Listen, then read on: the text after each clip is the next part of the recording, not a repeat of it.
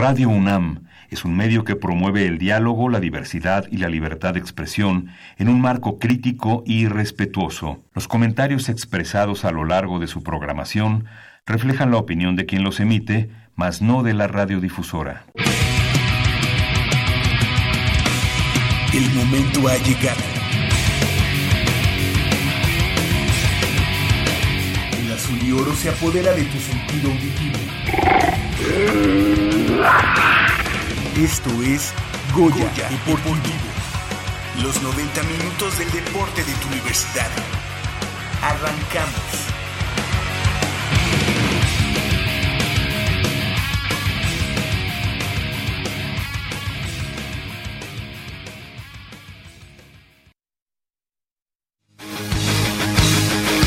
Los motores se encienden. Desde este momento tu sentido auditivo ha quedado atrapado. 90 minutos de pasión radiofónica. Goya Deportivo.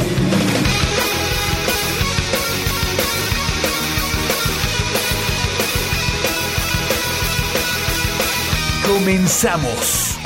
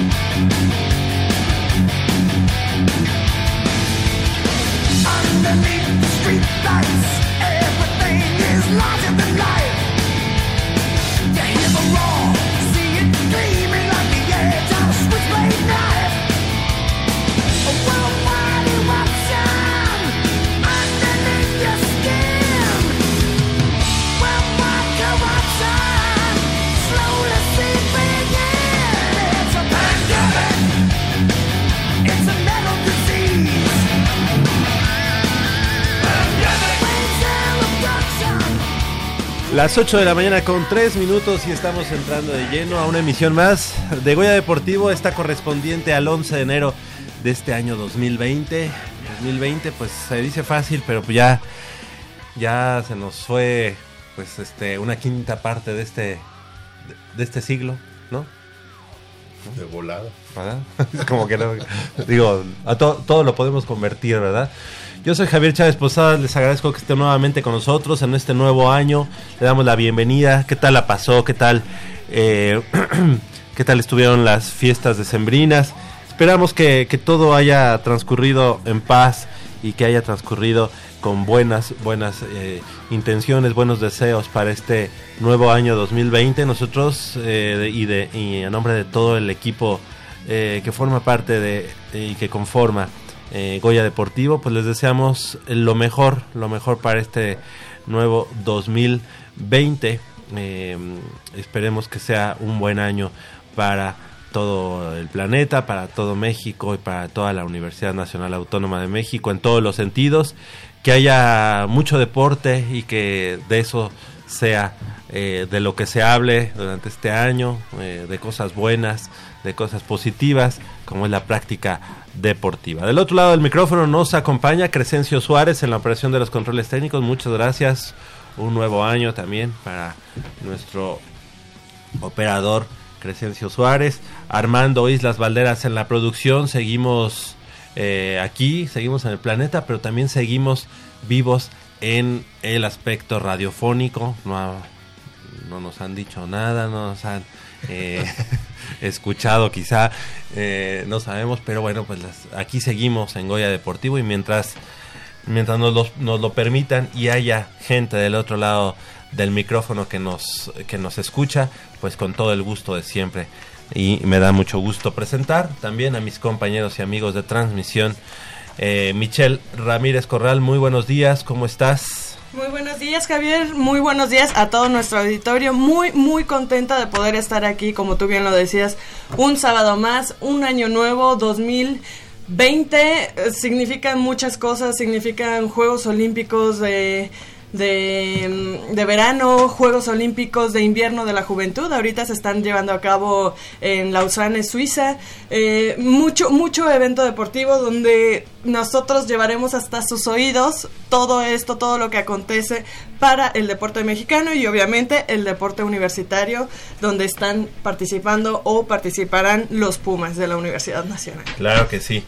Y fíjate que ya que comentas eh, de los eh, Juegos de invierno, en este caso de la juventud, siempre decía yo, bueno, pues son ciudades que, que jamás eh, o que no he, no he conocido, Lillehammer, Calgary, eh, pero ahora que dicen Lausanne, ahí, ahí sí he conocido y sí estuve ahí varios, varios días, este, cuando yo trabajaba para Nestlé y que fuimos a Bebey.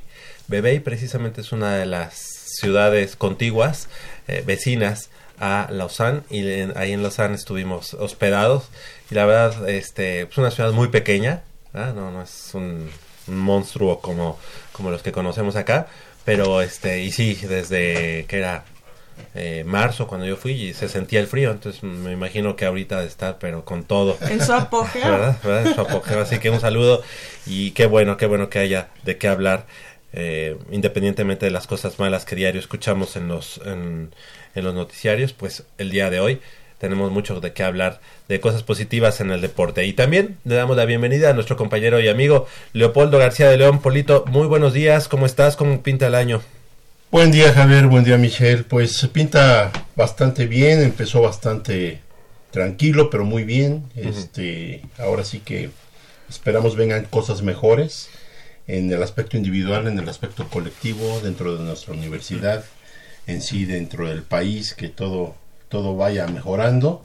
Y bueno, lo nuestro, lo nuestro que es el deporte, pues este, deseamos que todos los eventos que se lleven a cabo este año, eh, ya lo mencionaba Mitch, este, salgan eh, adelante y sobre todo con el espectáculo que siempre nos presentan este tipo de juegos, ¿no? Seguro. Este, eh, lo que respecta a nosotros en nuestra casa, pues esperamos que los equipos universitarios este año sea algo mejor de lo que nos brindaron el año pasado.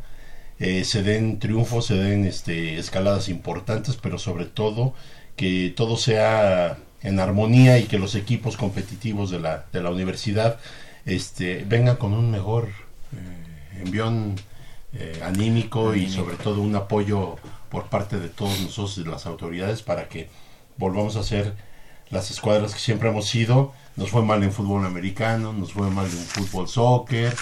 Eh, y bueno, pues eh, tenemos que, ver hacia adelante y mejorar eh, esta situación.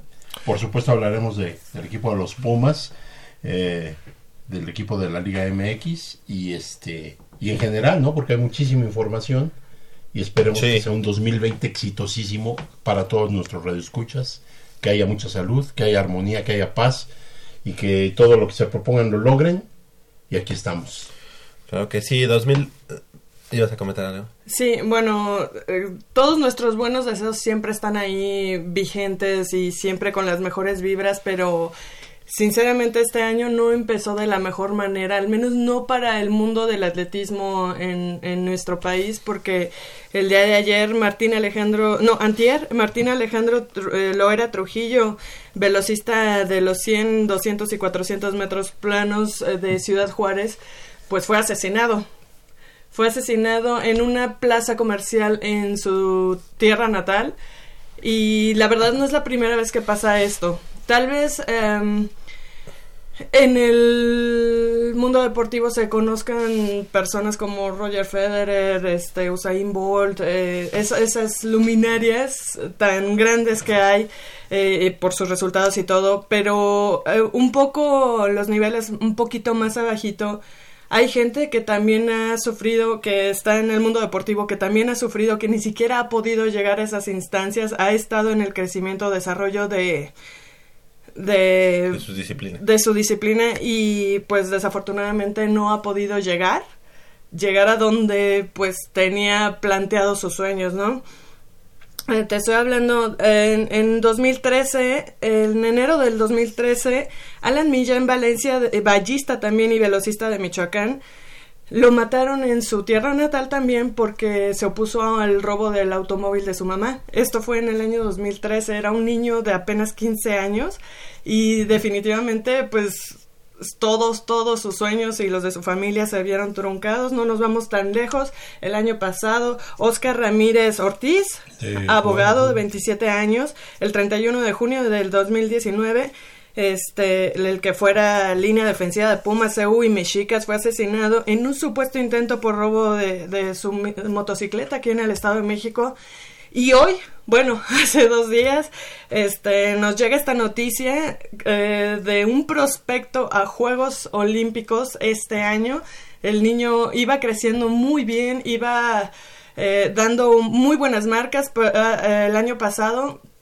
Eh, Compitió en los Juegos Olímpicos de la Juventud, eh, mm, tal vez no sacó medalla, pero sí se posicionó muy bien el velocista. Y desafortunadamente, pues nos llega una noticia como esta y, y es muy triste porque en general, digo, ahorita hablamos de, un- de atletas, ¿no? Pero en general la sociedad está viviendo una situación social. Ajá, una situación en la que pues ya no hay seguridad, ya no dices aquí en, en la Ciudad de México, en el área metropolitana, es en todo el país. Entonces, si yo quisiera hacer un atento llamado a, a nuestras autoridades que eh, no pongamos el, el dedo en la llaga y, y, y que se castigue esto severamente, pero también que se, eh, que, que se prevenga con, con educación, con, con cultura, con con mantener a la gente en otra en otro Con estado más deporte. con más deporte Pues exactamente hablamos de eso, ¿no? Educación y deporte, y este muchacho pues estaba inmerso totalmente en lo que es el deporte, ¿no? Entonces, estamos viendo que ya no ningún, eh, digamos, en ningún rubro o en ningún actividad en- socialmente hablando, estamos exentos de nada, ¿no? Esto, esto está, está fuera de control y sí, sí, sí tiene que haber este un, un golpe de mesa, pero sobre todo este eh, también Mitch ayu- eh, invitar y no solo invitar, exigir a los padres de familia que en casa haya desde que eres niño haya valores, haya una guía, haya este eh, la orientación adecuada. Eh, últimamente y de años para acá eh, nos damos cuenta de que desafortunadamente hay mucho abandono a veces por parte de los padres o desinterés por estar al pie del cañón sobre cómo estamos educando a nuestros hijos. Yo creo que nosotros los adultos somos parte del problema en ese aspecto y entonces tenemos que corregir desde casa y obviamente claro que las autoridades tienen que hacer su parte y de una manera enérgica, urgente, pero sobre todo eficaz.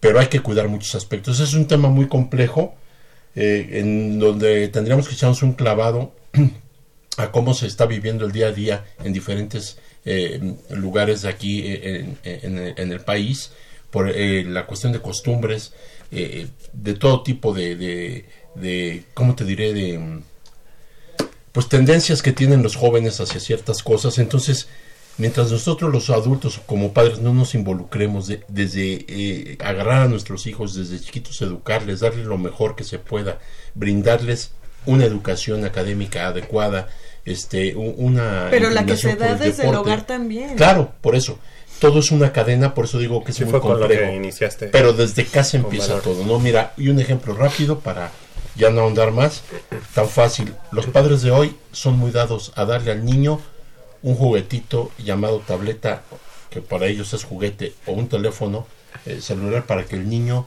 no, digamos, no moleste o, no esté inquieto o, o no les perturbe a ellos este, sus ratos de esparcimiento.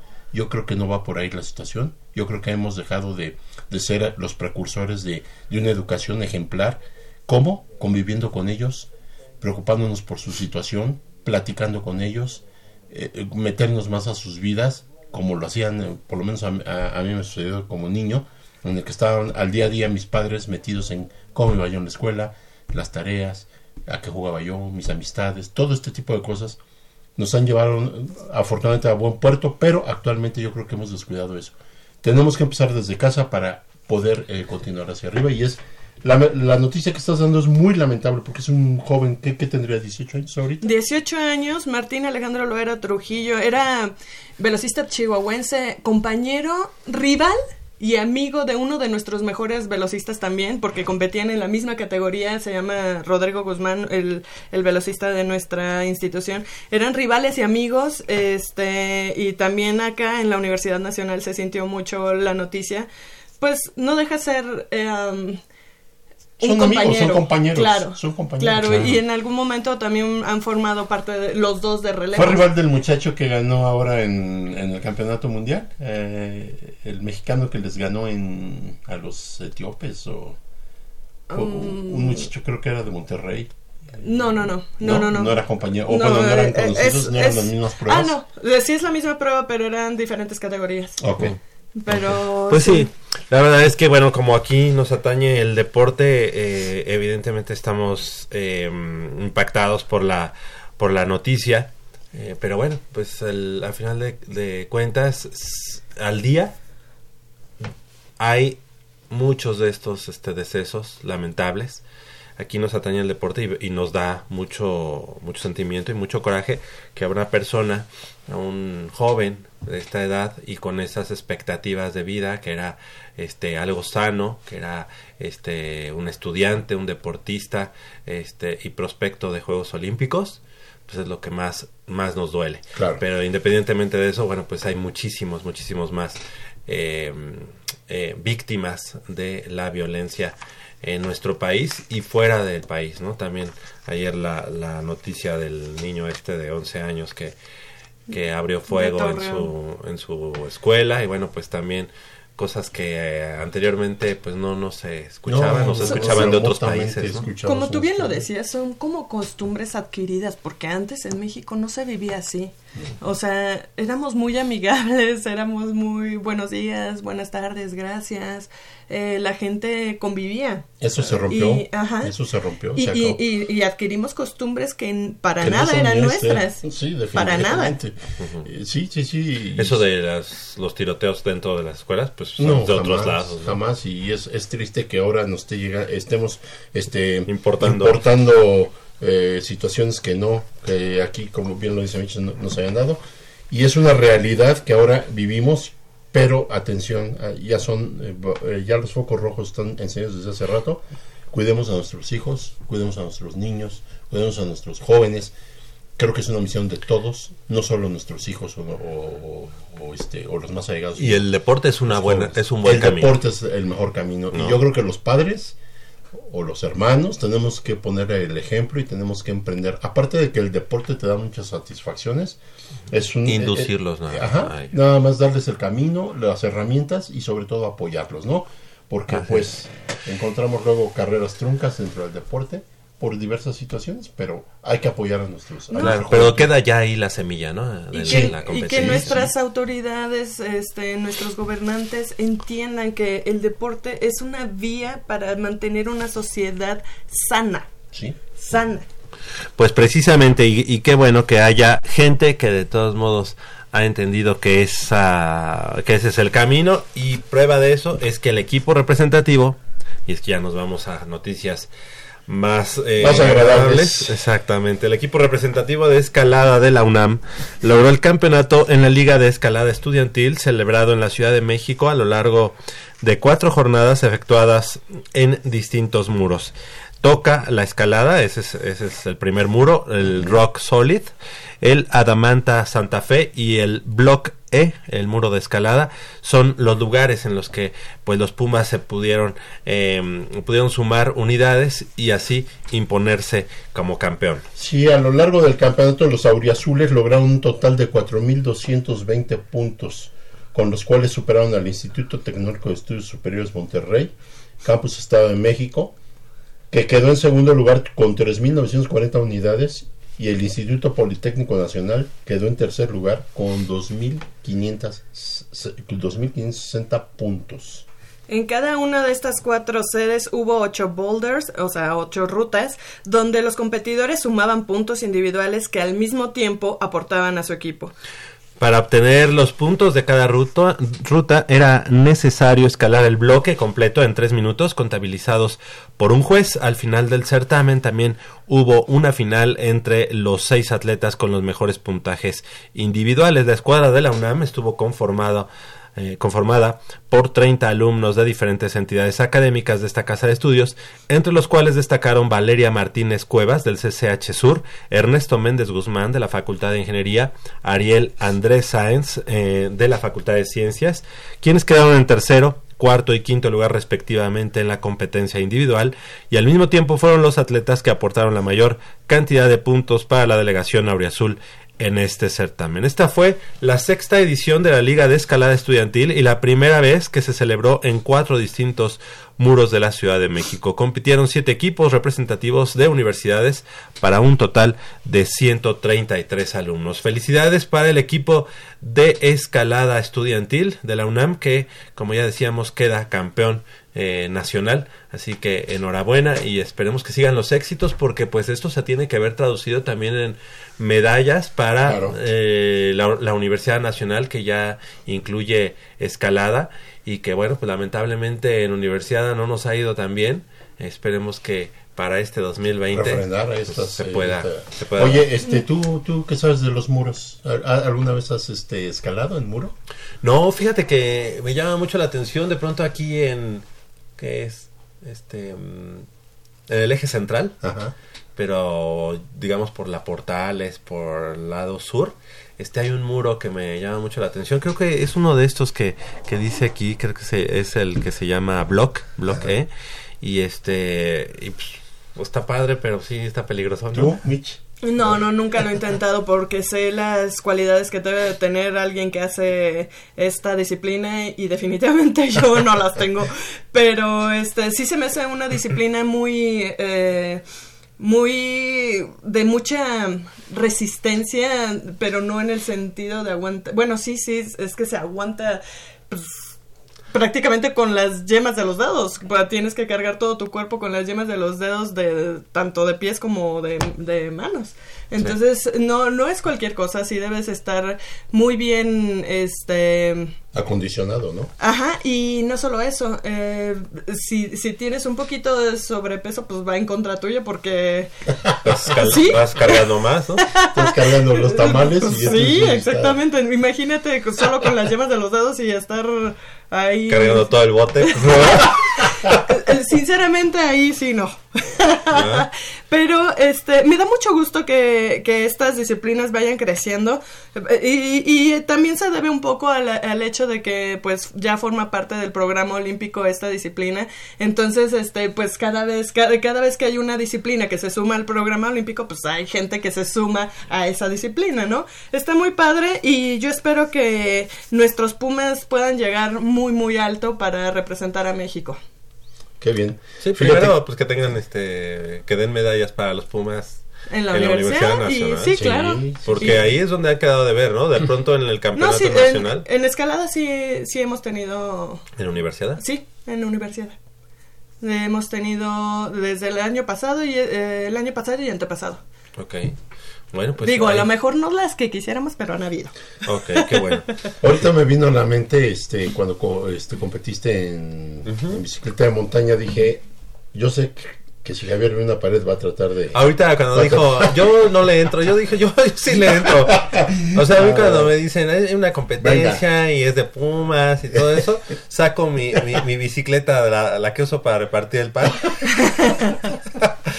¿Recuerdas esa, esa vivencia? No, no, no. Porque eran puras bicicletas de montaña, ¿no? Y yo me llevé la, pues precisamente la, la ¿no? la de canastita. oye, la vagabundo. Oye, pero era... Ah, te Oye, pero era más mérito. Sí. Era más mérito. oye, que la haya terminado ya. Sí, Digo, ya que yo estaba. Eh, eh, ¿Dónde era? En, este, en el Ajusco, ¿no? San Lorenzo, ¿no? ¿Sí te acuerdas? Eh, San Andrés, Totoltepec. No, no, no. San Nicolás Totoltepec en San el Ajusco. Nicolás. El Ajá, Ajusco. en el Ajusco. Digo, ustedes ya me vieron ya cuando nada más salía, digamos, al escenario, ¿no? De, repente de pero la- ahí en la- Pero allá arriba sí repartía dos, tres panes, ¿eh? o sea, sí me bajaba y descansaba un ratito, ¿no? Porque sí, o sea... Oye, que es un padre. lugar muy, muy bello, ¿eh? Es un Sí. lugar muy bonito. La verdad es que... Es cerca de donde tienen un- también, este...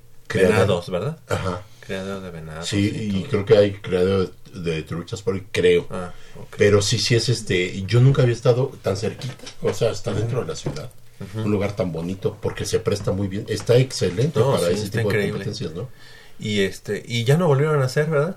Yo creo que... O ya no me quisieron avisar.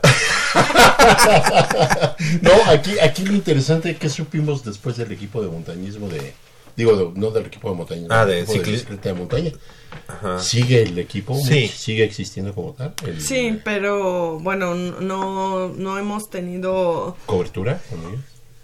ni cobertura ni tanto Hay que preguntar ahí a la Dirección de. Comunicación Social. Ahí tienen todos los, este, la cobertura de todos los deportes. ¿Sabrá la persona que Yo- está al cargo? Yo creo que sí. ¿Sí ahí sí saben. ¿Sabe que existe para empezar? Sí, ahí Ah, sí bueno. saben que existe porque es este ciclismo y es una de las variantes del ciclismo, ¿no? Entonces, es ciclismo de montaña. Yo creo que sí, ahí Pues lo tiene todo. sí, ¿no? Porque e- es una disciplina muy bonita, muy difícil. Sí, ¿no? Muy difícil, por cierto. y más cuando traes la canasta. es como decía Mish, ¿no? De la escalada cuando traes este, atrás este pues sí, el bote de los tamales. Sí. Pues es lo mismo, pero en montaña traes la canasta. ¿no? Ándale, del Que no pan. se salga la- luego con el tamboy de Jamón. champurrado. pues. no, Pues sí, no, no. hombre, ahí estamos recordando. qué divertido, es recordando. divertido es el deporte. Sí, exactamente. Son las 8 de la mañana con 26 minutos. Vamos a hacer una breve pausa aquí en Goya Deportivo. Pero vamos a regresar con más, más información porque tenemos hoy invitados de lujo este, que representan a México y representan a la Universidad Nacional en disciplinas que no necesariamente se practican dentro de la Universidad Nacional. Tenemos sorpresas eh, a buen nivel. Y qué sorpresa. Es sorpresa.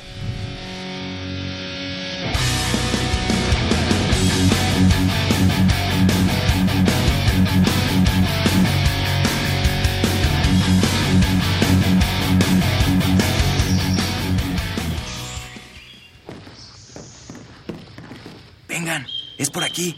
Con cuidado para no despertarla. Pero si ya son las ocho. Shh. A las tres arrancan, muchachos. Rífate, Pedrito. Con esta tiene que caer. dulce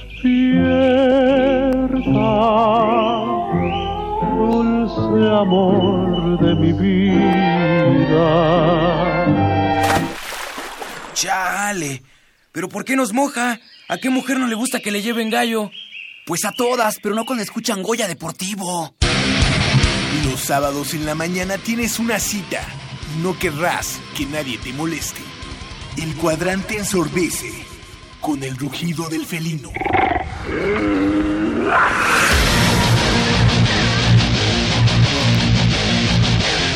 El deporte también se practica con los oídos. Goya Deportivo.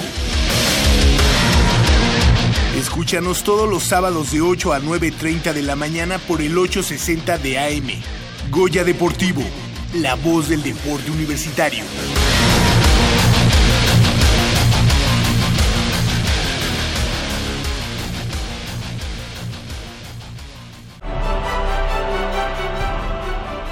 ...54 disciplinas deportivas... ...una universidad... ...este es el repertorio Puma...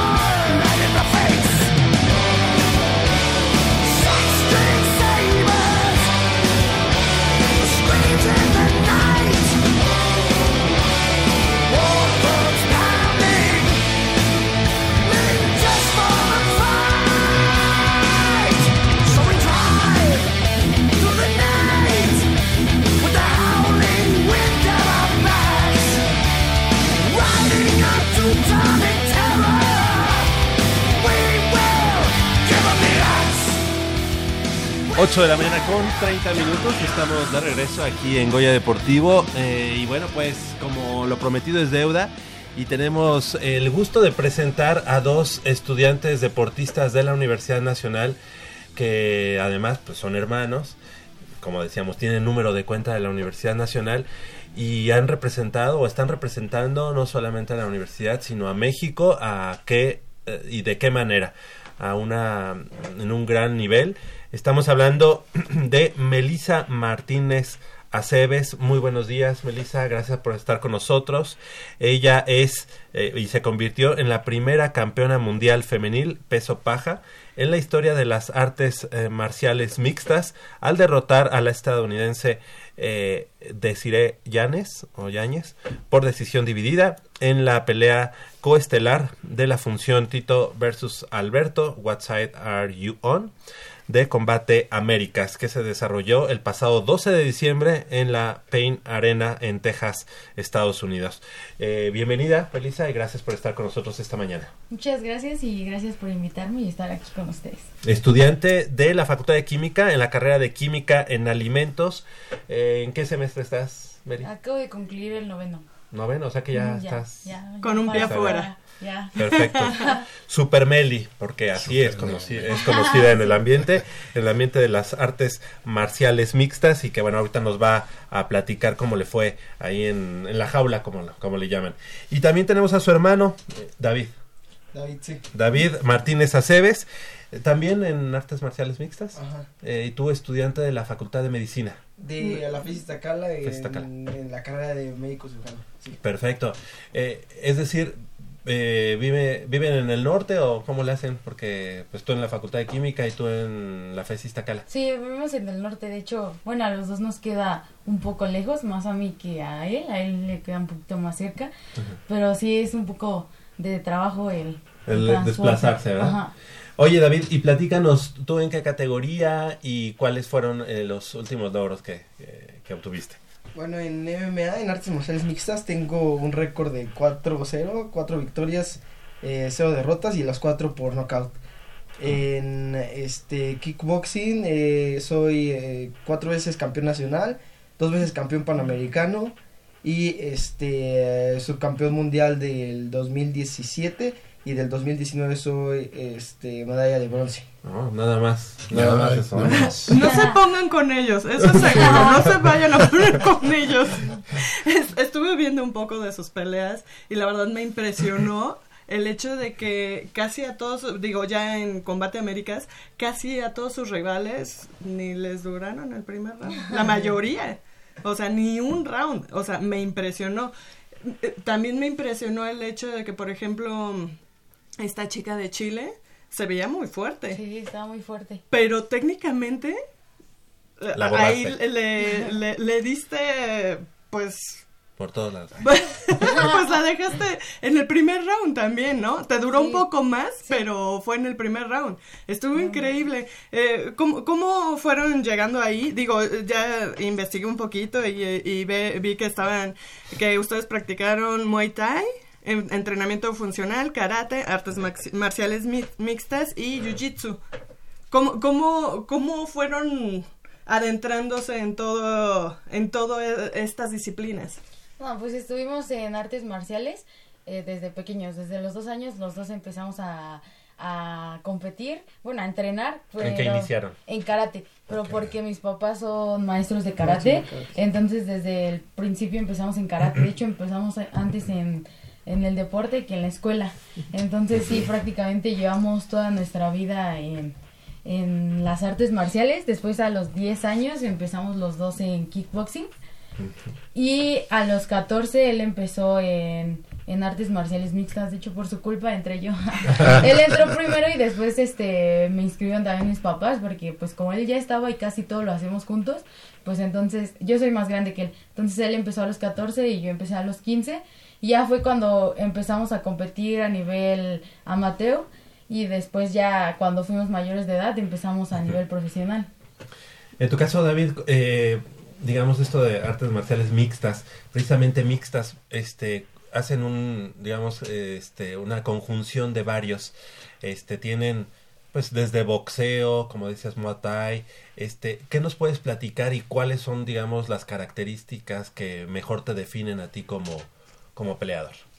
Pues sí, es eh, artes marciales mixtas, te combina varias eh, disciplinas, te combina la lucha, te combina eh, la pelea en el piso, la pelea arriba, entonces... ¿Te ayuda un este, poco también? Sí, también, también porque son derribes y proyecciones. Entonces, este, a mí me gustó mucho desde que, desde que, como dice mi hermana, que tenía 14. Entonces, eh, igual empezamos a, con las ligas pequeñas. En MMA estamos en empresa, de, en, la, en el equipo de Bone Breakers. Es uno de los más grandes de México y este tiene muchos peleadores ya internacionales en la este ya han debutado en la UFC que es en la empresa más grande de, de MMA entonces ahí entrenamos y este pues eh, es lo que junto con la escuela es lo que más me gusta hacer Claro. En tu caso, eh, Melissa, ¿cuáles, eh, o digamos, combinando todas estas artes marciales, cuáles, o cuáles fueron los que más te ayudaron a que el día de hoy seas campeona?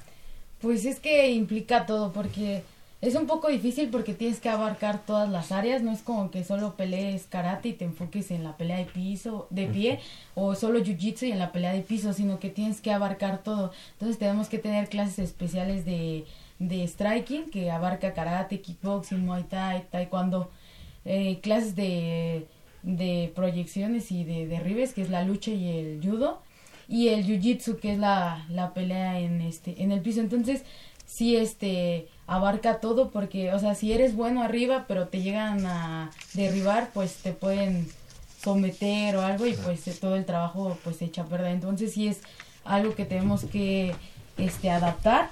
Y sí como dice mi hermano en en el equipo pues tenemos grandes exponentes que nos ayudan muchísimo. Entonces este pues sí es algo que que nos gusta y pues este deporte tiene que abarcar todo. Entonces te tiene que gustar todo. Muchachos, este, una pregunta. Eh, independientemente, es- es, eh, ya ahorita con la explicación de que es una combinación de, de varias disciplinas, me imagino que a final de cuentas, de todos modos, eh, dentro de tu, digamos, técnica o dentro de tu táctica para eh, una, una pelea, siempre a lo mejor predomina algún tipo de, de estas disciplinas que se te facilitan más o son más contundentes. Sucede o sea puede ser que por ejemplo yo eh, me dé me incline más por la pelea arriba que por el derribe y la pelea abajo porque se me dé más fácil o porque sea más letal yo en ese aspecto o, o tienes que dominar al 100% todas las disciplinas. Independientemente de eso digo hay una inclinación no me digas cuál pero hay una que tú digas no mi tipo de pelea es diferente a la, a la de mi hermano. O sea yo yo voy más para la patada para Tiene muy buena Ajá. patada, ¿eh? Sí, es que cada, cada peleador tiene como su estilo. Ok, A ajá. algunos les gusta más irse directo a derribar y, o sea, se sienten cómodos estando en el piso. Cuerpo a Ah, cuerpo, ajá. digamos. Hay otros que prefieren la distancia para que no los lleven al piso o... Pero es que varía mucho, depende del peleador que tienes enfrente, porque a lo mejor a ti te gusta mucho estar arriba y, o sea, fajarte en los golpes, pero tal vez el peleador que tienes enfrente es muchísimo mejor que tú en la pelea de pie. Entonces no te puedes poner, si eres como inteligente, no te puedes poner alto por tú en algo que Claro. ellos te puedan ganar. Entonces, Tienes más que bien, cambiar. ajá, tienes que cambiar la estrategia. O sea, eh, no te puedes poner a pelear arriba, entonces lo llevas al piso porque, o sea, tal vez no eres, no te sientes tú tan cómodo ahí, pero él, este, se- o él o ella se sienten todavía menos, menos cómodo. Entonces sí es como tienes que adaptarla. sí tienes que ir Sí, modificando tienes que ir durante la modificando. pelea Ajá. A veces no te vas a pegar mucho a lo que te gusta, sino la- a lo que necesitas hacer en ese momento. Eh, Eso, eso, es- eso es muy interesante. Y en general, o sea, con todos los... eh, tú llevas 7-0, ¿verdad, Melissa? Sí, 7-0. 7 knockouts y, y, y, y ser perdidas.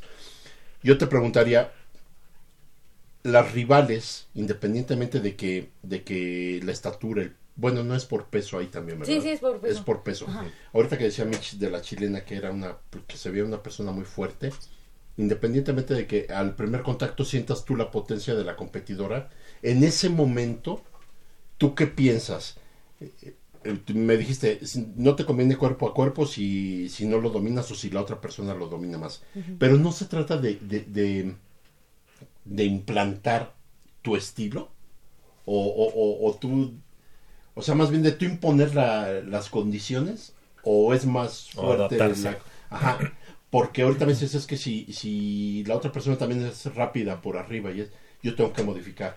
¿No tendría que ser al revés No, para que, facilitar la pelea? Bueno, de, de hecho, desde antes de que pelees, te avisan con dos meses de O los anticipación. ¿no? Ajá, entonces tienes ese tiempo para adaptar tu entrenamiento a la rival que vas a enfrentar. Entonces, siempre que, que empieza la pelea, nosotros ya tenemos como un plan que es nuestra pelea. Entonces, o sea, yo voy a, ta- a hacer tal cosa, tal cosa.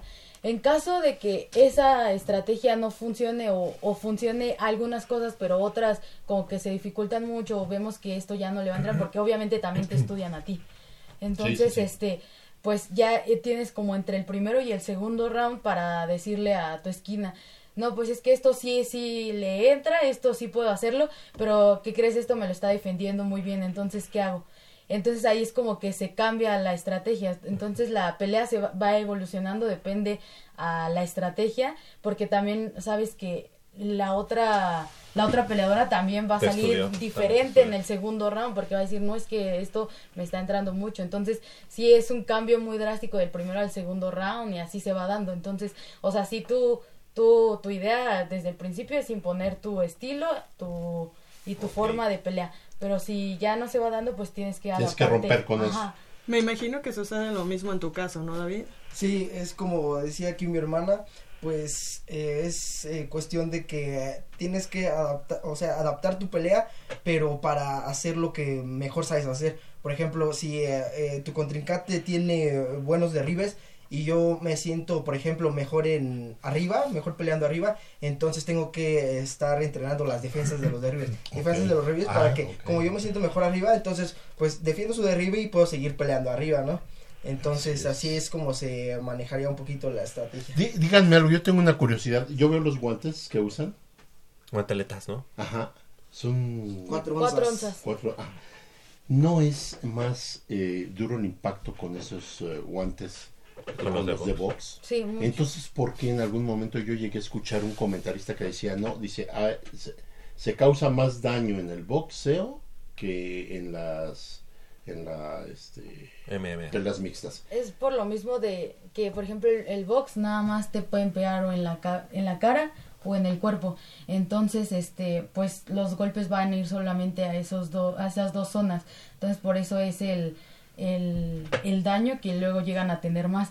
Eh, MMA, pues puedes pegar este, Sí, con las abajo. piernas, a- ajá, todo. Entonces, y aparte no solo pueden estarse pegando, puedes este derribar y eso. Hay momentos en los que no, no se están pegando, más bien están buscando la el derribe o el sometimiento. Entonces tiene más áreas donde puede abarcar, no solo estás recibiendo castigo en la en la, En la cara. o en el cuerpo. Entonces también por eso por eso es el daño. Aparte de que en los en el boxeo pues los dos pegan.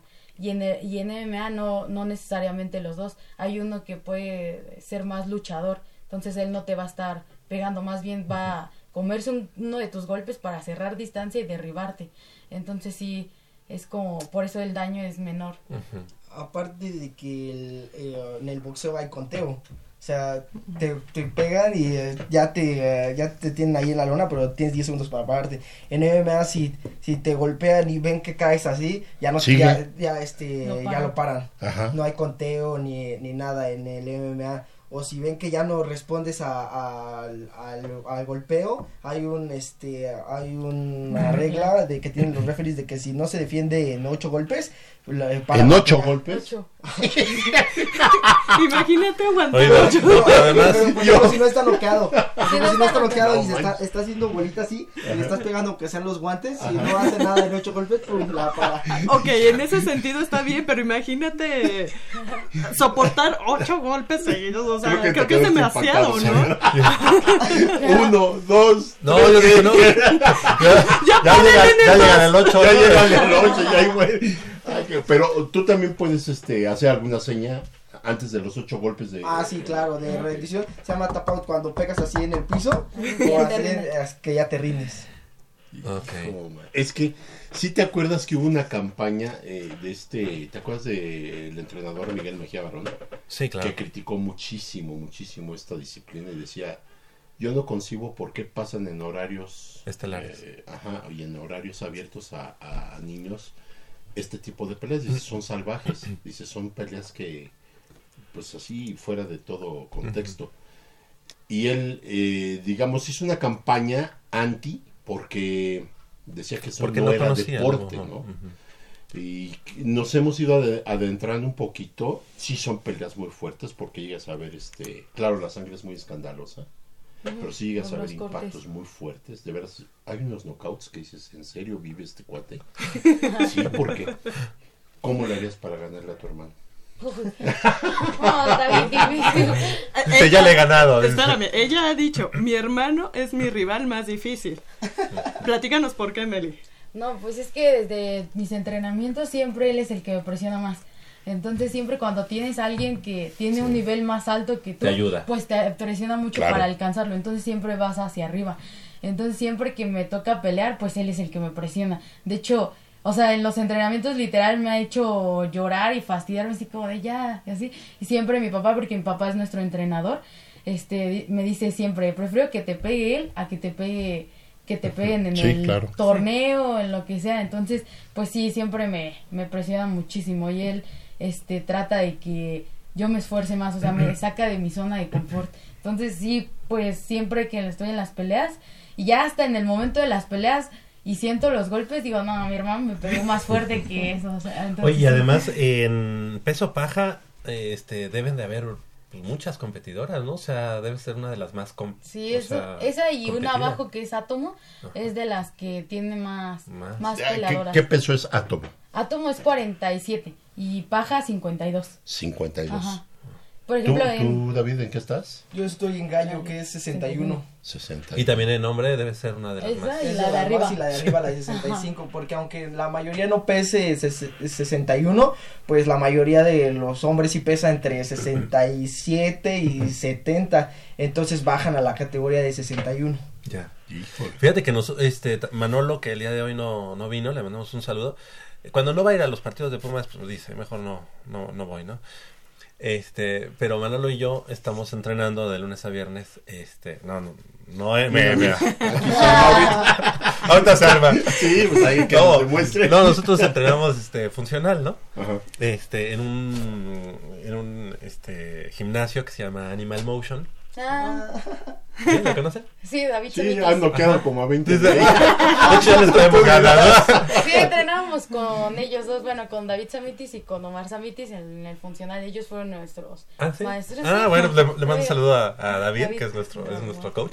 Pero nosotros estamos solamente en la parte funcional, ¿no? Sí, sí. Pero adentro tienen el gimnasio. Entonces, cada que hidraten, así me acerco y así como que ni me quiero acercar mucho. Porque, porque veo unos golpes tremendos, tremendos ahí. Así que, este, sí, es, es Hace muy fuerte. poquito vi un documental que- de una chica en Noruega que entrena, la, es de artes marciales mixtas, que entrena la patada en troncos de árboles, en árboles. Ay, los de Y luego sí con las así. espinillas, ¿no? Sí, de imagina- hecho- Pero dan las patadas tal cual. Y tú dices, no manches. O sea, Sí, ahí se fortalecen ¿no? muchísimo. De hecho, nos ha tocado pelear a mi hermano y a mí contra todos los de Europa, Asia en kickboxing, porque también peleamos kickboxing a nivel internacional. Entonces siempre nos ranqueamos para, para los mundiales panamericanos. Y luego, o sea, en nivel nacional está difícil. Luego de ahí subes a nivel panamericano y pues sí aumenta el nivel contra los brasileños que son fuertísimos, Sí, sí, sí. peruanos, todos ellos. Pero cuando salimos al mundial, este, nos tocan contra los de Tailandia, Rusia, turcos, que sabemos que son de primer nivel sus entrenamientos y además son físicamente muy, muy, Muy fuertes y no tienen expresión. O sea, los de Rusia, Turquía, todos ellos, o sea, están como si nada. O sea, no expresan Parece ni que cansancio, dolor, sí, ¿no? entonces sí es este sí estaba padre porque te pones al nivel con, padre. con, e- con ellos entonces sí a- a- en el mundial a los dos porque el mundial fue apenas en octubre fue en Bosnia y Herzegovina el de las semifinales nos tocó a los, nos tocó a los dos contra Turquía verdad Contra tu... son durísimos. son muy duros los turcos a mí me tocó la final contra Polonia y también sea, entonces, Polonia está Tu increíble 4-0, ¿contra quiénes han sido? Bueno, no los nombres, pero Ah, pero sí. ese es de MMA.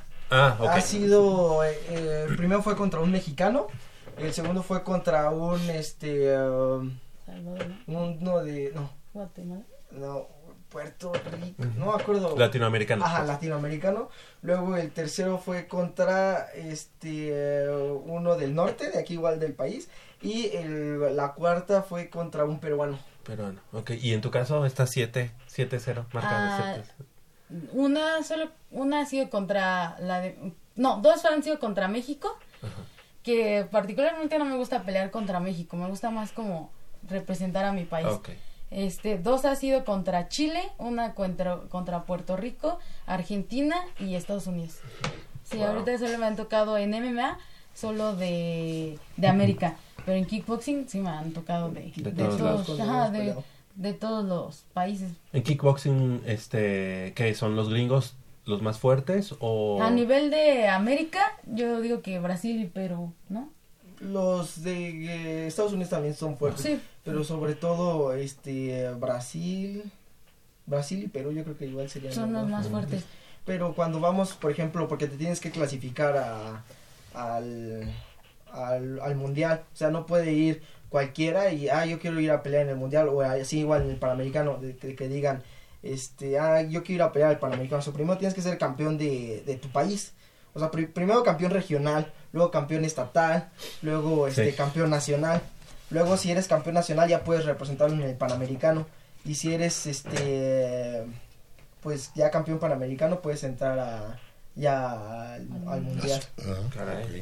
Ok. Bueno, ¿y qué, qué viene en, en puerta? ¿Qué viene en puerta para ustedes? Es que en, en este año en MMA, pues los dos tenemos que mantenernos este activos para, para las peleas, pero ¿Hay competiciones ahorita eh, Eh, cerca de estas fechas? ahorita todavía no nos dicen para MMA.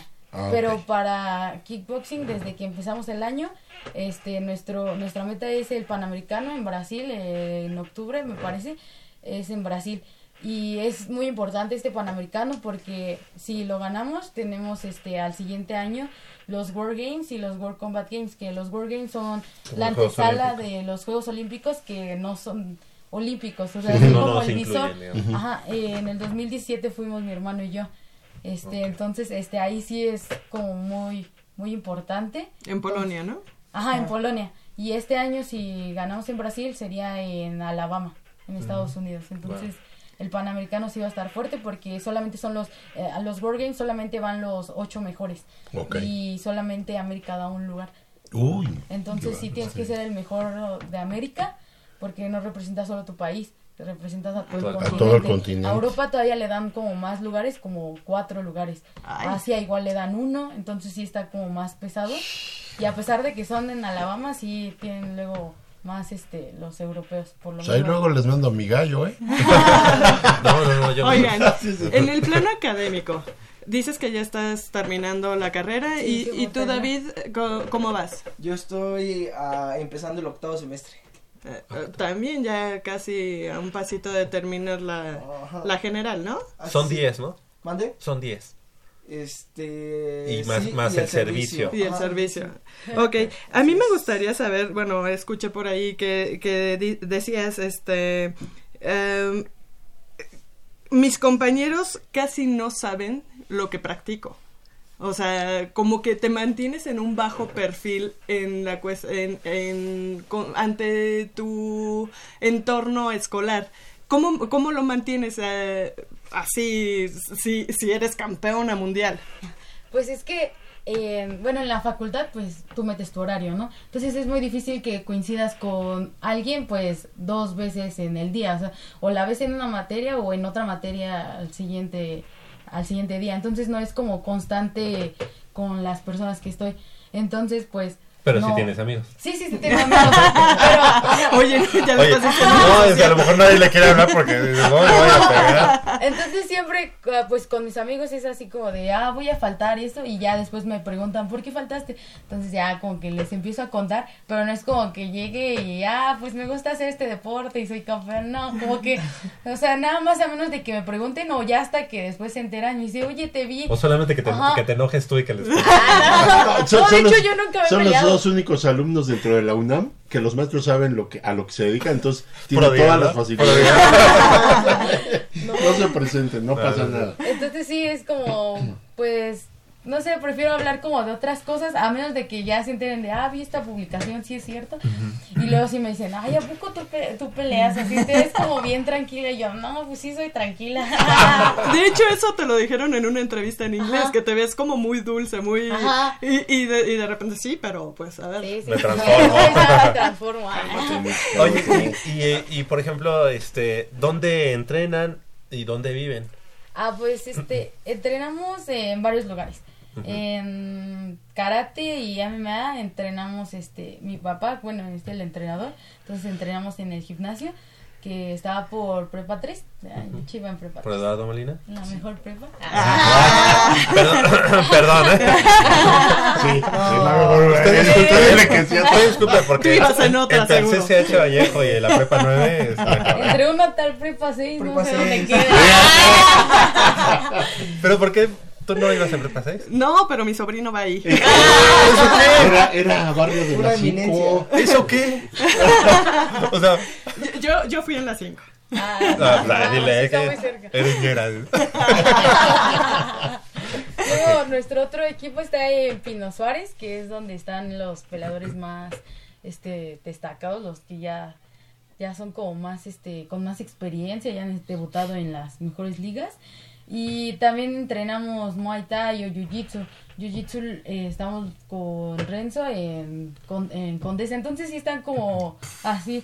Y la escuela en el sur, y entonces es como mucho en el desplazamiento de los Sí. lugares. A veces nos cuesta trabajo ir a todos lados, pero sí tratamos de abarcar lo más que Claro. se pueda. Y de hecho, sí hay veces que si el sábado o el domingo lo tenemos libre, nos invitan a una fiesta o algo así y luego así es como de, ay no, mejor me quedo a descansar o es que tengo mucha tarea, mejor me apuro y descanso. Entonces sí, a, veces sí sacrificamos un, un poco eso, pero pues... ¿Y cómo va el promedio? Ah, pues, anda, no vamos tan mal. ¿No?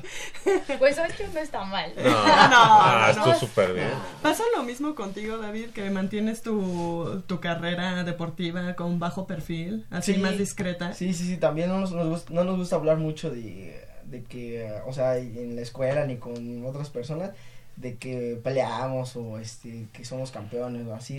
Aparte somos como que muy, muy tranquilos y muy, am, no hablamos como con a, otras personas así que estamos muy sociales luego luego. O sea tenemos que conocer como que primero a la persona luego para ya empezar a entablar la conversación no es de que lleguemos y le observamos a todos como como a muchas personas se les facilita no a nosotros no es así como que ah, ah hola cómo estás ah, hola ay eso y sí o sea nos cuesta trabajo un poquito relacionarnos pero este en general pues eh, sí yo llevo un promedio de 8.39 entonces este pues yo voy voy bien, nunca hemos reprobado una materia, no debemos materias, no, no es así como que las arrastremos. O sea que o- cumplen con todo, ¿no? Sí. Sí, yo creo que es un sí. requisito también, no sé si Este. familiar o ustedes mismos se lo Sí, sí. De hecho, yo cuando empecé en la facultad, pues sí le dije a mi mamá, no, es que es una, es una carrera pesada y aparte es de, de tiempo completo. Las dos. Las dos. No, sí, también la de Dijiste, él. cañón. Me hubiera, Pero- me hubiera metido a comunicación, pues ahí sí, ¿no? yo quería administración.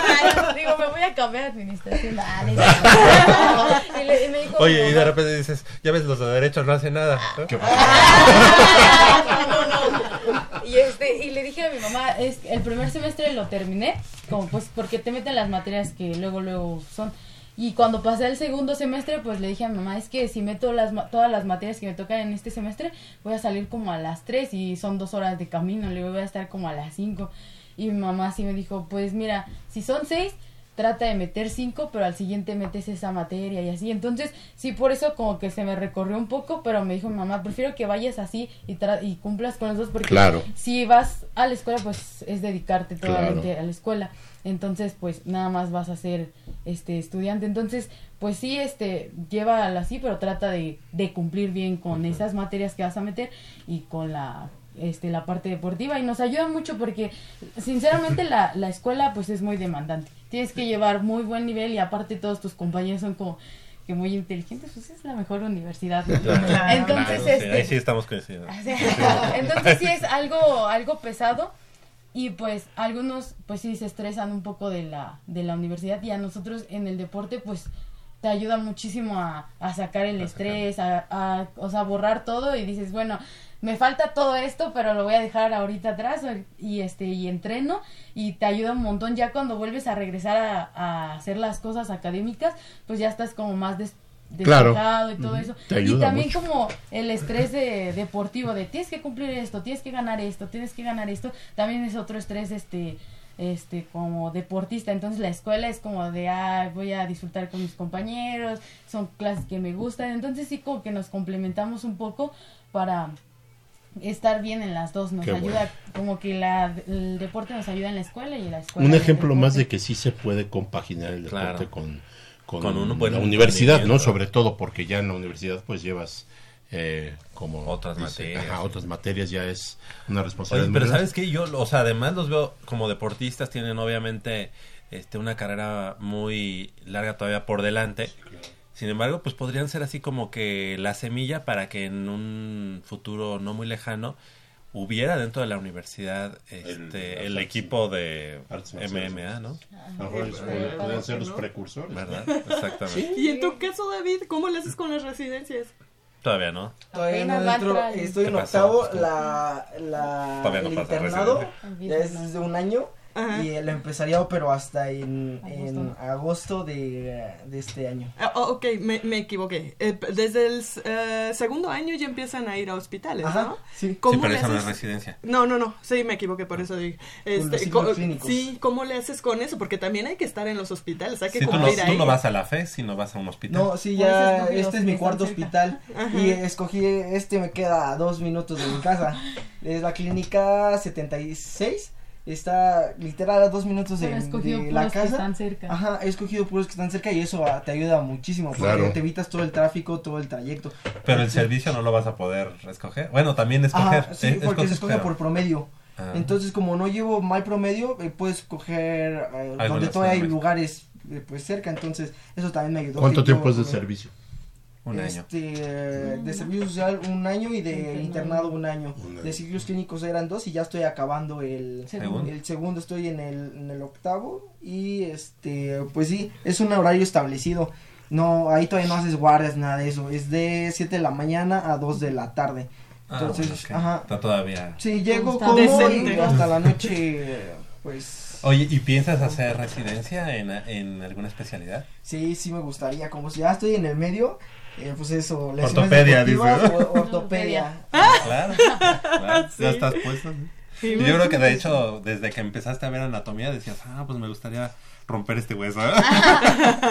De hecho, ha habido eh, uh, ah, pocos, pero ha habido algunos accidentes en, en el, pues en ahí donde entreno y sí lo he logrado Ah, sí, este, sacar. sacar. Ajá, sí. Qué bueno. Ha estado padre, pues ya como quieres un, un apoyo. ya llevas para sacar tus placas ahí, a ver. A ver, fórmense.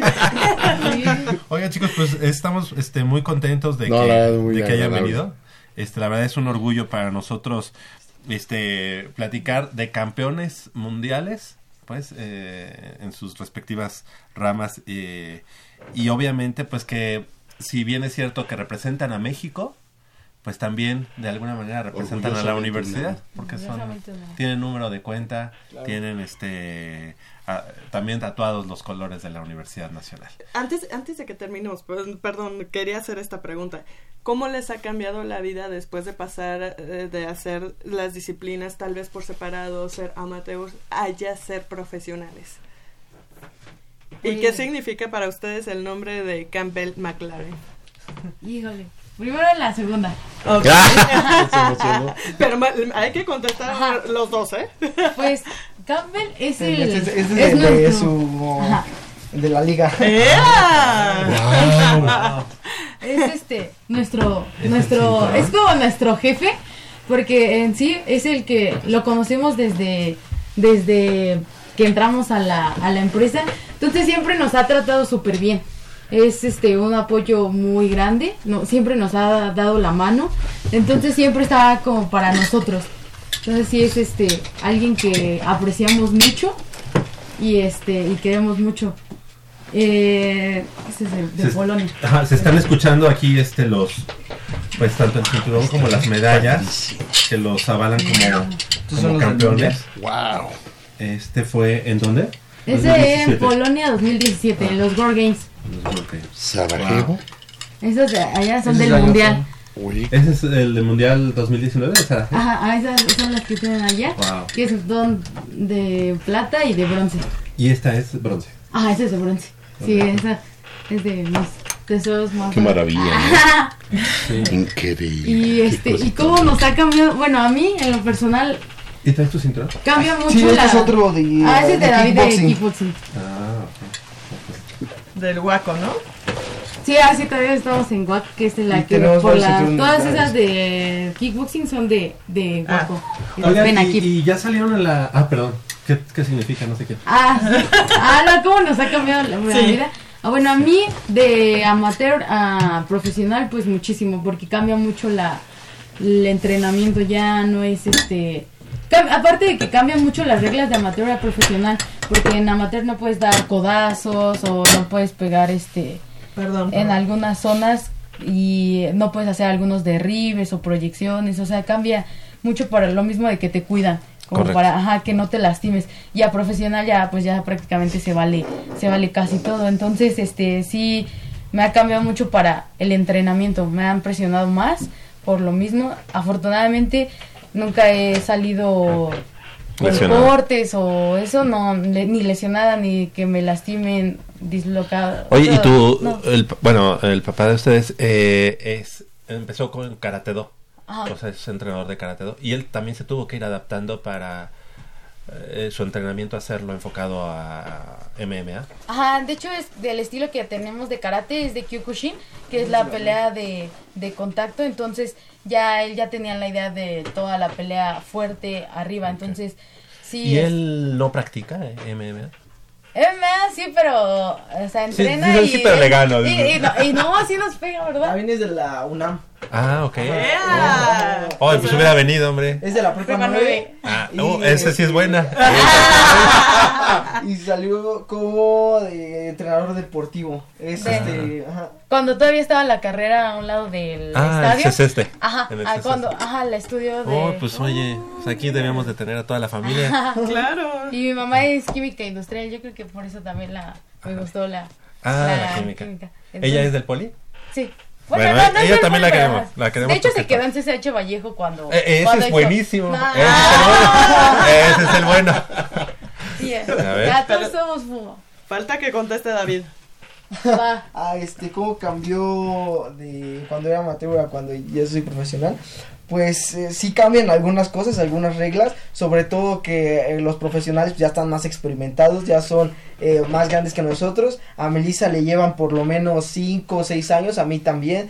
Y este, eh, la experiencia, lo que le llaman el colmillo, las tablas, pues sí cambia un poquito. Aparte que algunas reglas y el- lo que se utiliza, por ejemplo, en amateur se utiliza así todavía con los guanches un poquito acolchonados, espinilleras y este y eh, te cuidan un poquito más. Aquí en profesional, pues ya es, es como tal una carrera profesional. Entonces, este es sin espinilleras, que ya es donde duelen los golpes y eh, Sí. los guantes son los los pequeños, entonces sí este sí cambia un poquito el ¿Y en otros aspectos?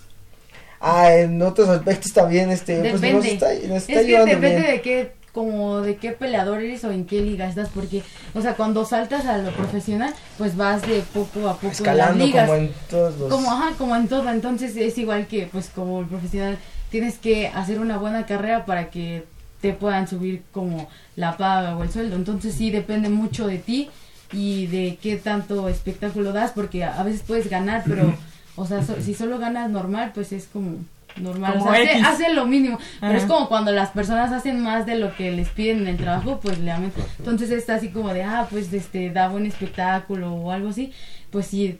Ajá, pero eso sí depende mucho mucho de ti. ¿Está la nivelado la paga entre géneros? Sí. En la, en la empresa que estamos, en Yo- la empresa que estamos, sí. Yo diría que no, porque aquí la señorita eh, gana muchísimo más que yo. No, no, no, vamos a, Arriba, vamos no, a no, reclamar. No, pero es antecedente, yo tengo más tiempo en la Ah. empresa. Eso es- por eso yo diría que Quiere no, llegar a abarcar todo. No, tú nos dices si vamos a derechos humanos, ¿eh? Aquí uno, es uno así. que se está ahí poco a poco, poco a poco y ella quiere llegar como... Sí, porque él lleva dos, dos peleas Dos en la empresa y yo ya llevo seis. Sí. Sí. Ah, ah, oye, hay, ya, te- ya tiene que haga- cinturón, ya tiene que haga- hay diferencia. historia. Hay, hay Oye, que yo, echarle me, yo ganas. me siento muy bien porque yo s- los siento como mis compañeros. Como dijeron que estaban, que estaban en Animal Motion, pues, eh, son como. Somos parecidos, pues tenemos la misma preparación. Vamos a seguir tu carrera, Javi, de cerca. La vamos a seguir muy de cerca. Oigan, pues los invitamos a que nos esperen ya 20 minutos que nos vamos, que salimos, o si tienen que ir a entrenar o así. Eh, ahorita para nada más seguir con la información del balompié y salir a tomarnos las, Sí, Las las claro, fotos, las fotos. Sí, nos Porque no llevan prisa, ¿eh? Sí, no. No, no, no. ¿no? Ah, ok. ¿Ustedes les gusta el fútbol? Eh, Sí, soccer lo no. hemos visto. Bueno, lo han visto. Americano sí. El- bueno, La vamos a los Pumas. ya, Ah, era, perfecto. era la Sí, pregunta la que A los Era Pumas de sí. americano y de, De y soccer. de De soccer. soccer. De eso sí. Era lo que iba. Sí, no me sí. importa si te gusta, si sabes el Ah, 4-4-2, si sabes cuál- que- cómo es el fuera de lugar. No me importa. Nada más a quién le vas y ya con Ah, eso. los Pumas. ah. Perfecto. Muy bien. Ya con eso lo Y ya dijeron que también en el fútbol americano les van a los Sí, los sí, Pumas. sí, claro. Ok. Claro, claro. Perfecto, pues el día de. Bueno, muchas gracias. Muchas gracias por haber estado con nosotros, David. Muchas gracias, Melissa. Muchas gracias. Son orgullo universitario, este número de cuenta de la UNAM y orgullo mexicano por ser campeones eh, mundiales en sus, en sus respectivas ramas y en sus di- distintas divisiones. Algo importante que sería también y nos gustaría es que en algún momento este, nos vinieran a, pre- a presumir que además ya son tanto médico, cirujano y también este ingeniero, no, Química. química en alimentos. Felicidades y la verdad es algo que, que nos llena Mucho, nos llena de orgullo. Nos dice el productor que yo no ande produciendo desde aquí, que nos vamos a corte y ahorita regresamos 9 de la mañana con 12 minutos. Estamos en Goya Deportivo completamente en vivo. No le cambie.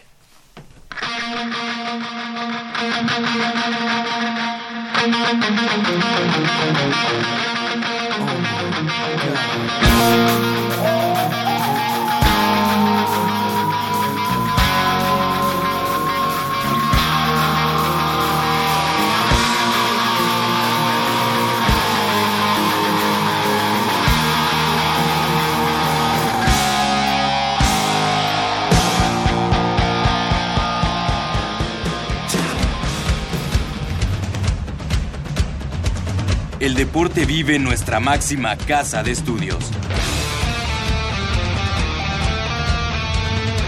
Más de 40 disciplinas diferentes, cientos de deportistas, una sola voz. Goya Deportivo. Cada sábado el felino se apodera del cuadrante. 90 minutos del deporte de tu universidad. Escúchanos todos los sábados de 8 a 9.30 de la mañana por el 860 de AM. Goya Deportivo. La voz del deporte universitario.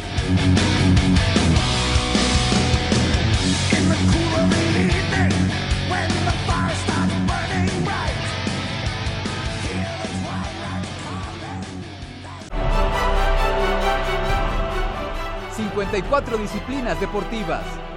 ...una universidad... ...este es el Repertorio Puma...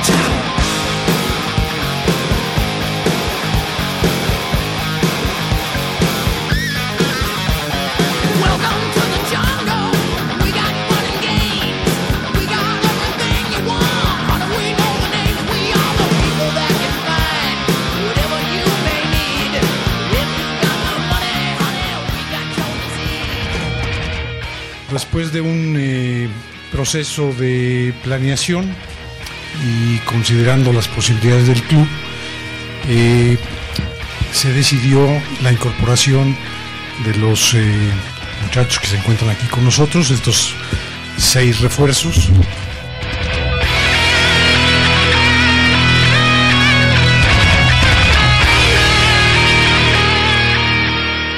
Y bueno, uno de los aspectos básicos para, para nosotros ha sido la planeación eh, a la llegada del ingeniero. Eh, y por ello, bueno, pues hemos eh, seguido con anticipación a todos nuestros a todos nuestros refuerzos que estoy seguro que en este seguimiento podrán adaptarse a la filosofía, a la forma de juego que, que nosotros tenemos.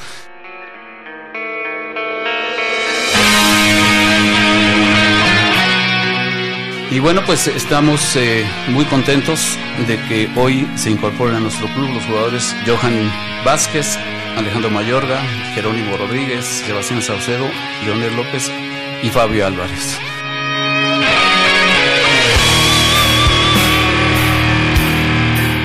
Les deseamos eh, lo mejor, eh, bienvenidos a su nueva casa, sabemos y que hemos hablado y sobre todo ustedes saben el peso que tiene este escudo, lo que es esta institución y lo- el compromiso que representa. Bienvenidos.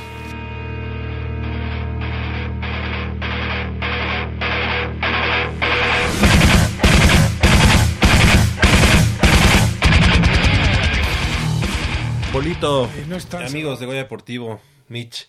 El día de mañana, pues inicia la campaña de los Pumas, la nueva temporada. Y bueno, pues eh, los medios de comunicación expertos, entre comillas, eh, no nos dan ni el beneficio de la duda como para estar dentro de los ocho primeros que puedan calificar a liguilla. ¿Cómo ves a los, a los refuerzos? ¿Cómo ves las expectativas, Polito? Pues mira, este, los refuerzos, de los refuerzos te puedo decir que los que vienen de la eh, MLS, que son el caso de Sebastián Saucedo y Fabio Álvarez, poco, poco sé de ellos, poco los conozco, es la verdad. Oye, No- pero ¿y de los demás? Eh, bueno, Alejandro Mayorga yo lo vi jugar Ah, sí, lo en Chivas, es, es lateral izquierdo, sí es un jugador, digo, que, que puede ayudarnos mucho por la lateral O izquierda. sea, es, un, es una buena contratación la de Mayorga. Yo, yo, yo creo que sí, yo creo que va a resultar mejor que tener a los laterales que teníamos. Yo creo que Ma- a Mayorga tuvo no, no mucho, este, no se le dio mucho juego en Chivas, pero las veces que Y yo, que yo lo que llegué a ver me gustó. Me gustó, eh, eh, eh, habrá que verlo, porque en Chivas no tuvo mucha continuidad, pero habrá que verlo. Yo creo que sí nos va a ayudar el factor eh, de que juegue la posición natural, eso, eso ya es una ventaja eh, porque tú sabes que es muy difícil conseguir este laterales izquierdos por lo regular. Sí. Entonces, este, la verdad es que sí nos va a ayudar. Yo siento que tiene mucho fútbol este muchacho y Es si no- seleccionado nacional. sí, Ah. si no le dan cabida en Chivas es porque Chivas ahorita se decidió por eh, eh, hacer contrataciones bomba prácticamente. En cuanto a, a este muchacho Fabio Álvarez y Sebastián Saucedo que vienen del fútbol de Estados Unidos, yo sigo muy poco el, el fútbol de Estados Unidos, realmente no me gusta, no, no, no me interesa mucho. Este, se hablan cosas buenas de Fabio Álvarez, que es un medio argentino. Dicen que es eh, un jugador muy... Y muy- que era un jugador que, mm, al parecer, eh, mm, bueno, lo, lo llevaba como representante a Hilton da Silva, ¿no? Ajá. Y que se lo había ofrecido a Pumas con anterioridad, eh, diciéndole que era un jugador que le iba a ser de mucha utilidad. De mucha utilidad a Pumas. Entonces, como que es como un armador, Así es. digamos, hablando de un Sí, tipo eh, Juan Carlos Vera. Mm, Pues pudiera ser, pudiera ser este que él sea el que se eche el, el equipo a la espalda y, y pueda darle eh, pauta, le pueda dar ritmo al equipo, le pueda dar profundidad porque se habla de que tiene muy buen eh, toque y, y que tiene muy, Visión. muy, muy, que lee muy bien, este, digamos, este El campo. eh, en- el campo lo, lo- y la cuestión de la ubicación eh, la maneja muy bien. Yo creo, insisto, que es cuestión de, de verlo, obviamente, y, y ver qué es, qué es lo que va a aportar, porque definitivamente al deshacerte de un Kevin Escamilla que nunca ha dado el, el do de pecho, Jamás. este, eh, un Cabrera que ya se quedó estancado, eh, podemos esperar cosas muy diferentes de este muchacho porque eh, independientemente de sus facultades viene de otro fútbol, no deja de ser un, un este un jugador arge- argentino. Los argentinos se caracterizan por ser jugadores de buen nivel. Entonces, a mí en lo personal eh, considero que puede ser de mucho aporte al equipo. Y no solo eso, Polito, también creo que eh, los jugadores eh, están muy jóvenes y pueden dar mucho para el equipo. Eso me agrada mucho la edad de todos ellos. eh, so- son edades muy, muy, este, muy buenas. O sea, no, no son jugadores como lo dijéramos o como los llamáramos cartuchos quemados. Este, ya son jugadores que de alguna manera ya traen un bagaje, pero son muy jóvenes. Y los puedes amoldar, que es Así lo es. mejor. O sea, que creo que tal vez es lo que buscaría Mitchell para esta temporada, poder tener un cuadro más a modo o más que él lo, pueda moldear y lo, los pueda hacer. Así es. eh, mira, a mí lo que me agrada mucho es que va a romper con, un, con a lo mejor con ya vicios que había dentro de, del sistema de juego de los jugadores que se fueron. Entonces él va, eh, eh, dijiste la, la palabra correcta, los va a moldar, los va a hacer jugar como él pretende. Y eso es muy bueno porque va a haber cambios sustanciales. Hay otro jugador que es Leo López. Él es jugador del Toluca, originalmente. Él es, eh, viene del Toluca. Se fue a préstamo con, con el América. Y ahora el América no le dio juego prácticamente. Entonces este Pumas lo trae. Pero se a- habla bien de ese jugador. Se habla bien, se habla muy bien de ese jugador. Se habla de que tiene muchas facultades, de que es un buen jugador de fútbol. Y la verdad, volvemos a lo mismo. Son jugadores que han tenido, este, o, no los hemos podido ver como el caso de la MLS, o son jugadores que no, le han dado, no les han dado mucha continuidad. Porque llegar a un equipo donde la competencia es muy alta por la cuestión de las contrataciones, háblese de Monterrey, Tigres, eh, equipos que contratan jugadores ya hechos y comprobados, obviamente el canterano o el que viene empujando tiene pocas oportunidades. Entonces, Pumas, que se caracteriza por dar oportunidad a los jóvenes, creo que este está en, en- en el momento de hacer eh, de hacer a estos muchachos a la idea del sistema, de la garra, de la mística de Pumas. A mí me agrada mucho que hayan sido ser refuerzos. Ojalá de los- Oye, y porque no esperábamos nada, ¿eh? no ah, bueno, se hablaba de que no iba a haber na- absolutamente nada, solamente Oye, a y son seis que le- prácticamente le costó cero al- a, Pumas. O sea, no Sí. le costó nada a Pumas. Sí. O sea, creo que dadas las condiciones, esos que estás viendo son los que vienen de cantera. Ah, ok. Ajá. Este, dadas las condiciones que tiene Pumas, este, mm, creo que estuvo bien. Creo que Jesús Ramírez, que sabe mucho del fútbol de, de fuerzas De básicas. fuerzas básicas. Yo creo que él ya tenía identificados estos jugadores. Yo creo, yo creo que es el, el seguimiento que, que- que está haciendo Pumas, no ahorita, yo creo que de siempre, a, a reserva de que me equivoque. Te voy a decir por qué. Eh, la, la política absurda de Ares de decir este casi casi quiero jugadores eh, gratis y que lo llevó a la práctica con un Joffre Guerrón y algún otro por ahí de pena ajena la verdad este yo creo que eh, hace bien Chucho Ramírez en fijarse en ese tipo de jugadores porque son jugadores lo decía con, mi, con Mitch de, de- de buena edad o sea una edad eh, Muy aceptable y que en caso de que eh, eh, eh, peguen en el sistema peguen con la institución y realmente estén a gusto van vamos a poderlos disfrutar a lo mejor 3, 4 años Claro. y eh, de lo que se trata es ya de fincar o de tener una, un- una base sólida en el cuadro de Pumas. Ahora, Aquí lo- Jero- eh, eh, y, y el, perdón Javier, el último que nos falta es, eh, es Johan es, Vázquez. Vázquez. Es un defensa central que jugó en Monterrey, jugó contra el Liverpool, ahora en el eh, en este campeonato mundial de clubs. Este viene del equipo campeón. No se explican algunas personas. Por ejemplo, ayer decían cómo es posible que se hayan deshecho de este muchacho en vez de deshacerse de Basanta. Sí, o sea. Basanta ya es banca. Sí. Entonces, y él es el sustituto natural. Dice, no, expli- no nos explicamos cómo es que se deshicieron de él en vez de dejar ir a Basanta. Pues qué bueno, ¿no? Enhorabuena para Pumas que se fijó. Y esperemos que este, de este muchacho mucho, porque tenemos el problema de este Nicolás Freire, que es un jugador que ya empezó con que lesiones y que y ahorita ya ayer salió la nota que va para tres semanas, más todavía para Pues recuperarse. es el momento de Vázquez. Yo creo que es el momento de que los muchachos aprovechen la oportunidad porque Ahora, si no es que Mitchell dice, me meto a jaques. Pues puede ser, puede ser porque es la Porque pareja, a decir, le tengo que respetar, ¿no? El, la jerarquía. La jerarquía. Pero yo ¿Para aquí- qué traes a, un, a alguien a la banca? No, yo, yo fíjate que eh, sí hay jerarquías eh, dentro de un plantel, Pero en el caso de Pumas de ahorita, yo creo que las jerarquías se las tienen que ganar en los entrenamientos. Porque no es posible que puedas dejar a un, a un muchacho que es una promesa o que ya prácticamente ya probó jugar en el equipo Monterrey, que es un- una competencia de muy alto nivel, y haber jugado en el Mundial de Clubs, y que digas, no, porque la jerarquía de Jaques, no, Ja- Jaques todavía no tiene jerarquía en Pumas, o sea, no es un jugador que digas es inamovible, no. Yo digo creo que, sí los tiene- va a mover. Tiene que, O tiene sea que, este, que a los que va, que a los que trajo los va a alinear, ¿no? Sí, ser, exactamente. ¿no? Pues yo creo que Si los tienes que porque- empezar exactamente.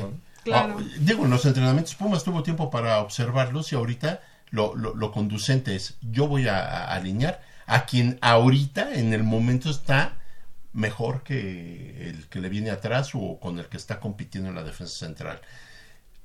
Ah, ojo, Pumas eh, es un cuadro que ahorita bajó este el promedio de edad. si te das mucho, cuenta. Sí. Lo bajó mucho. chavitos. Pero, Pero- también con los de cantera. Y, que y con la cantera que, Ajá. que, que Ahora- Mitch ahora sí los nos, nos va a... Ahorita, ahorita, no, ahorita lo buscas. No, en, cante- que en cantera hay, hay jóvenes que también van a, van a este, van Oye, a, pero, pero hay va a dar otro jugador, Jero Rodríguez, ¿no? Sí, Jerónimo Rodríguez. Jerónimo Rodríguez, que- que, viene de jugar en Europa. Del Real Oviedo. Ajá. Eh, digo, no era el titular indiscutible, ¿verdad? Pero no deja de ser una buena experiencia. Claro. Y creo que ahorita va a ser una oportunidad muy grande la que se abre. Esa, esa competencia que ahorita va, ya creó Michel, por el tipo de jugadores que llegaron. O sea, lo ves bien, lo ve- ves bien. Yo veo muy bien que hayan traído seis refuerzos. Cuando no Nosotros a lo mejor quisiéramos eh, eh, Sí, los de renombre. ¿no? contrataciones de bomba y que dijeras me van a resolver. Pero ahorita vamos a regresar a esa pregunta porque te quiero preguntar si todavía hay cabida para alguien más. ¿Quiénes son los que suben de, la, de las fuerzas básicas? Jesús Rivas, que es defensa lateral. Emanuel Montejano, que es delantero. Jerónimo Rodríguez, defensa lateral. Rodrigo Cerece- Cerecedo, portero. Diego Rodríguez, defensa central. Amauri García, mediocampista. Y Marco García, también mediocampista. Son chavitos que Esta- se van a estar fogueando ya con el primer equipo. Pero eh, tanto, tanto los refuerzos como los de cantera están muy, muy jóvenes. Entonces sí, definitivamente es, es un equipo renovado Es prácticamente. un equipo al que estamos nosotros acostumbrados, ¿no? A Sí. jóvenes, a jóvenes Sí, que, sí, que sí. se vayan a, Sobre a todo, morir por los eh, colores. di- ahorita llegó un refresco, o sea, eh, a refrescar la plantilla. Yo creo Ahora- que se vale. Se ah, vale. claro, claro, claro, porque yo prefiero que estos jóvenes empiecen a mostrar su potencial, hambre de triunfo y sobre todo por ganarse un puesto. A un Martín Rodríguez. A un Martín Rodríguez, a un Kevin Escamilla, a un Felipe Mora, eh, el mismo Iturbe, que ya son gente colmilluda, Amañada, digamos así, ¿no? ajá, amañada, ya con vicios, y cuando quieren juegan y cuando no quieren no juegan.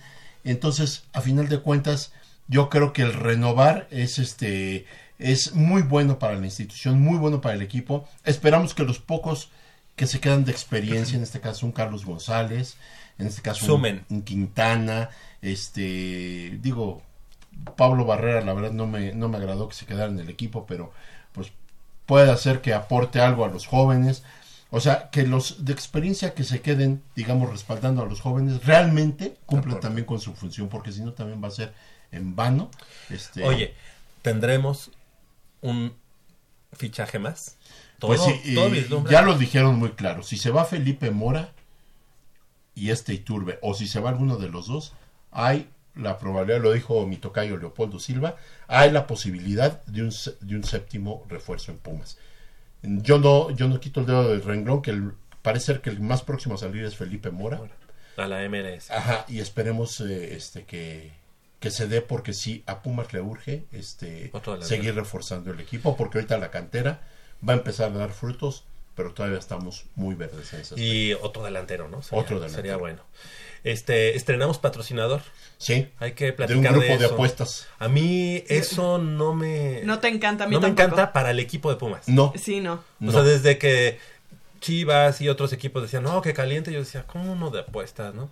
Pero que ahora entre a Pumas, no me encanta, pero sé que es dinero. Son, son recursos. Y oye, bastante, oye, oye, quiero, antes de que se acabe el programa, quiero mandar un, un- un- un- Sí. pero de veras un saludo y un beso muy grande a mi fisioterapeuta Mariana, Marianita, a la fisioterapeuta Carla también, Yareli. Pero si no están escuchando. Sí, Ah. lo están escuchando y este porque hicieron un trabajo conmigo excelente. y este y les agradezco mucho. Y- Ahora, ahora ya no se sienta, ya no tenemos aquí parado, está dando vueltas aquí. a la- Oye, hablando de cosas y cosas, yo también quiero mandar un saludo a, a mi amigo Gabriel Menchero, titular de la estación radiofónica eh, Frecuencia SEM del TEC Campus Estado de México, que también nos está escuchando. Ah, le mandamos un saludo. Ajá, y bueno, este... No hablamos de fútbol americano, pero la No, próxima. pero porque se hay- viene bueno, ¿eh? Porque hay varios bueno. jugadores ahí de. Sí, se vienen. Lince, ta- del- también sí. refuerzos hay en Pumas americano. Sí. Entonces, Ah, la próxima semana a- lo tenemos sí. y también la intermedia, ¿eh? También la intermedia Sí, porque también. ya va, ya, ya está por, por iniciar. Yo le mando muchos saludos y un beso a Mariana, no sé si nos está escuchando, pero bueno, por si acaso. 9 de la mañana con 30 minutos, por hoy es todo. Crescencio Suárez en la operación de los controles técnicos y Armando, Armando Islas Valderas en la producción y de este lado del micrófono nos despedimos. Gracias Mitch, Michelle Ramírez Corral. Gracias a todos nuestro auditorio por prestarnos sus oídos. Un sábado más. Yo los dejo con un beso, Puma. ¡Mua! Gracias Polo, Leopoldo García de León. Eh, Javier, nos vemos mañana en el estadio. Este, esperamos un contundente 3-0 de Puma sobre Pachuca. Esperemos se dé. Y si no, de todos modos, aunque sea 1-0. Exactamente. Yo digo que próximo gana, sábado. gana Pumas 2 a 0. Yo soy Javier Chávez Posadas, les agradezco el favor de, el favor de su atención, no sin antes invitarlos y recordarles que el próximo sábado, en punto de las 8 de la mañana, tenemos una cita aquí en Goya Deportivo con 90 minutos de deporte universitario, deporte de la máxima casa de estudios. Hasta la próxima.